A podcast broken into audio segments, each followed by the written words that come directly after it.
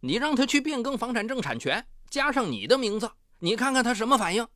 他要是不答应，这种男人绝对靠不住，不能嫁。他要是吞吞吐吐，证明他对你的感情摇摆不定。只有果断答应，才能证明他对你是绝对忠贞。老同学的一席话，促使一纸证书成忠贞考卷。他们的爱情能否经得起这样的考验呢？敬请收听本期的拍案故事《忠贞测试》。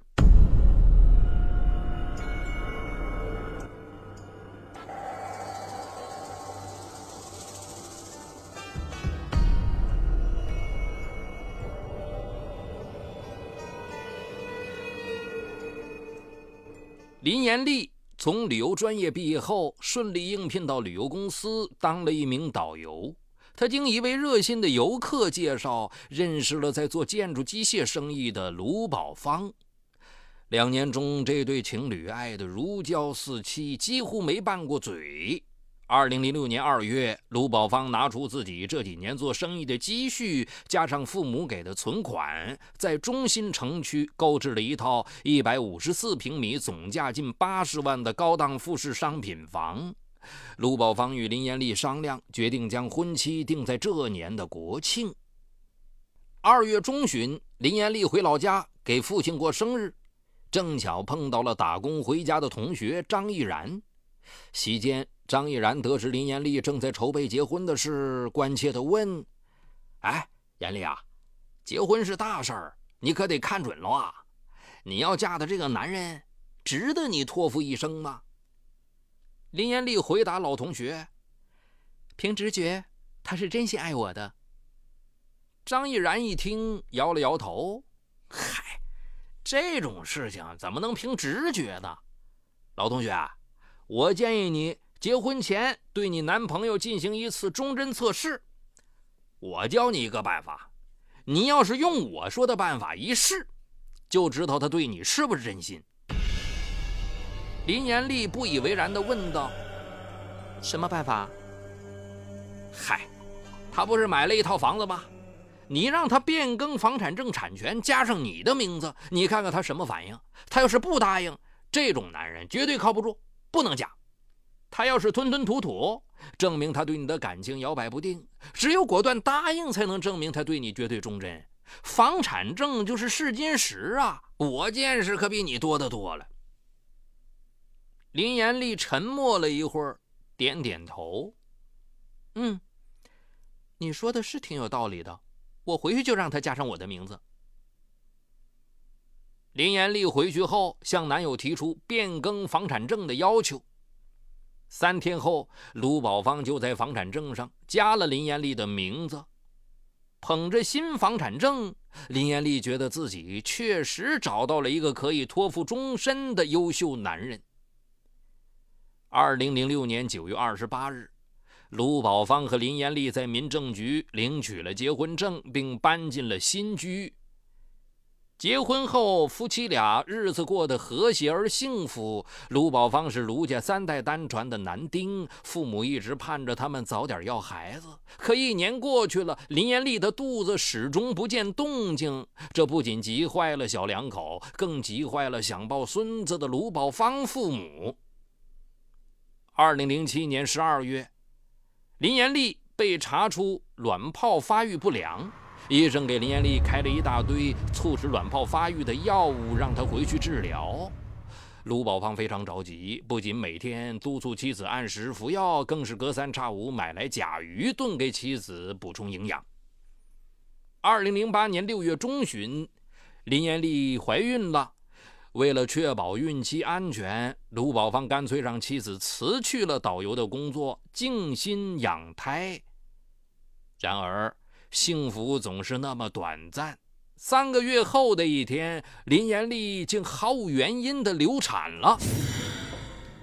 这次意外，婆家人虽然没说什么，林延丽却无比难过与内疚。她哽咽着对卢宝芳说：“老公，对不起。”卢宝芳抚摸着妻子的头发，温柔地说：“没关系，老婆。”我相信，既然你能怀第一次，肯定能怀第二次。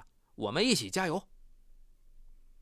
经过精心调养，半年后，林延丽再次怀孕了。可两个月后，她又流产了。林延丽的身体和精神再次遭到了重创。伤心之余，夫妻俩再次来到医院。医生在给林延丽做了一系列检查后说：“林延丽以后恐怕不会再有孩子了。”这番话犹如一记闷棍，将夫妇俩击得晕头转向。卢宝芳仰天长叹：“怎么老天爷不长眼呢？”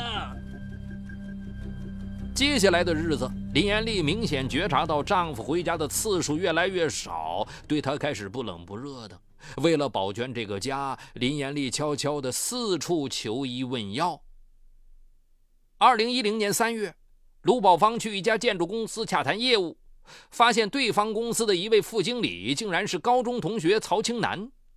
曹青南三年前因与丈夫感情不和离了婚，儿子归男方抚养。当天中午，卢宝芳邀请曹青南共进午餐，席间老同学眉目传情，大有相见恨晚之感。当卢宝芳得知曹青南结婚当年就生下了一个大胖小子之后，内心很是羡慕，想起自己和妻子结婚这么多年却绝后的窘境，卢宝芳烦闷不已。一周后的一个晚上，卢宝芳对妻子谎称有业务应酬，单独约出了曹青南。从此，两人的联系日益紧密，电话、短信不断。卢宝芳对这段婚外情十分痴迷，时间一长。他动起了离婚的念头，可真的要离婚，卢宝芳又有些不舍。毕竟他和妻子有过相濡以沫的感情，再则房产证上早已加上了妻子的名字，一旦离婚，八十万的房产肯定要被妻子分走一半，自己辛辛苦苦打拼及父母大半辈子的积蓄被白白分走，他无论如何也接受不了。进退两难间，卢宝芳整日忧愁不堪。直到二零一一年八月，婚姻法新解释三出台，解释规定，由一方支付首付款，婚后由夫妻共同还贷，且房产登记于首付款支付方名下的，可以判定该房产归登记一方。吃透了这个新政策后，卢宝芳偷出了房产证和林延丽的身份证，花重金托人恢复自己的产权。卢宝芳怕妻子发现，特意将新房产证藏在书房废弃纸箱的一本书中。就在卢宝芳准备摊牌向妻子提出离婚之时，林延丽怀孕了。卢宝芳非常欣喜。思前想后，他决定回归家庭。他找到曹青南，并认真地对他说：“请你网开一面，我们分手吧。”曹青南闻言狂吼道：“啊！你老婆怀孕了，你这卸磨杀驴！我只要跟你结婚，其他的我不管。”卢宝芳冷汗直冒，既不敢答应，又不敢拒绝。那段日子，他惶恐不安。也许是内疚，也许是怕自己的婚外情败露。妻子怀孕后，卢宝芳对妻子照顾得异常周到。林延丽弯不下腰，他便帮她系鞋带；他出门上下车，他小心翼翼地搀扶着。卢宝芳每天都在心里默默祈祷，千万别再出什么意外了。可就在九月二十日晚。卢宝芳下楼去超市时，忘在桌上的手机响了起来。林延丽顺手拿起手机翻看，短信内容令她非常吃惊：“卢宝芳，你再不把咱俩的事情说清楚，我就让你断子绝孙。”卢宝芳回来后，林延丽气呼呼地拿着手机质问他：“这怎么回事？”卢宝芳连忙解释：“哎。”是是是，生意上的伙伴，昨天我们之间发生争执，可能是出于恼恨呗，故意发这种短信。林延丽听丈夫这么说，信以为真了。不久，林延丽去做孕检，过程中遇到了前同事。哎，前段时间我见你丈夫经常在我们附近的一个宾馆开房间。闻言，林延丽再顾不上孕检，匆匆赶回家。卢宝芳正在家里看球赛，林延丽冲上前，一下子关掉了电视机，厉声问道：“你到底和那个女人什么关系？今天你不说清楚，我绝不会放过你！”见林延丽动了真格，卢宝芳心虚了，豆大的汗珠直从额头往下淌，这才把他和曹清芳之间的事情和盘托出。当天下午，气愤不已的林延丽回了娘家。卢宝芳处理完公司的事情后，也连夜赶到了岳父母家。他一进门，林延丽就指着他的鼻子呵斥：“你来干什么？既然你在外面有了女人，我就没有必要再为你生孩子。我马上就去医院流产。”卢宝芳知道妻子的脾气，吓得扑通一声跪在地上哀求：“我我我该死，不该做对不起你的事儿，以后再也不敢了。求你一定要保护好咱们的孩子。”你走吧，这个家我不会再回去了。在父母家住了半个多月，林延丽在父母及外地公公婆婆轮番电话劝说下，勉强原谅了卢宝芳，被丈夫接回了南阳。岂料，接下来发生的一件事，让林延丽彻底愤怒了。十月二十日。林延丽闲着没事，便去找书看。在一本大画册内，她赫然发现了新房产证。林延丽把房产证狠狠地摔到丈夫面前：“哎，这是怎么回事？”心虚的卢宝芳支支吾吾。林延丽越想越气。原来丈夫偷改了房产证，早就做好了离婚的准备了，自己却历尽千辛万苦，冒着生命危险生孩子。次日，绝望的林延丽去药店买来一瓶堕胎药米非司酮。当晚，她躲进自己的房间，将米非司酮一饮而尽。一小时后，林延丽扑通一声栽倒在地。她的母亲和卢宝芳听到响动后，赶紧冲进房间，见林延丽脸色苍白，地上还有一滩鲜血。当林延丽被送到医院时，已经休克，当天就因宫内大出血不治身亡。林延丽结束了年轻的生命，其父母一直沉浸在悲痛之中。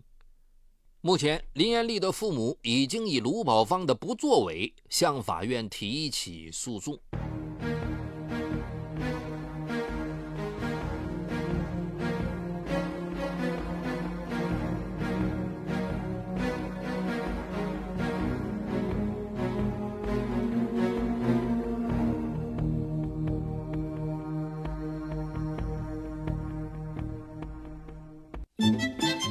嗨，你好，我是雷鸣，向您推荐我的精品节目《解读自控力》。失控与自控、拖延与高效，一直是我们生活当中循环往复的话题。很多人都有过这样的经历：想要升职加薪，工作却总是拖到最后一分钟才开始；想要攒钱买房，每月的透支卡就总是透支；想要减肥变美，却管不住自己的嘴巴，总是挫败；想要放松一下，却总是忍不住熬夜上网，熊猫眼越来越严重。我想说的是。不是你不够努力，而是不够有自控力。那就听我来详细为你解读斯坦福大学最受欢迎的心理学课程《自控力》，让我们重新成功掌握自己的时间和生活。就在蜻蜓 FM 搜索框里搜索“自控力”三个字，目前已有几十万人做出选择，并借此开始了改变。蜻蜓 FM 搜索“自控力”。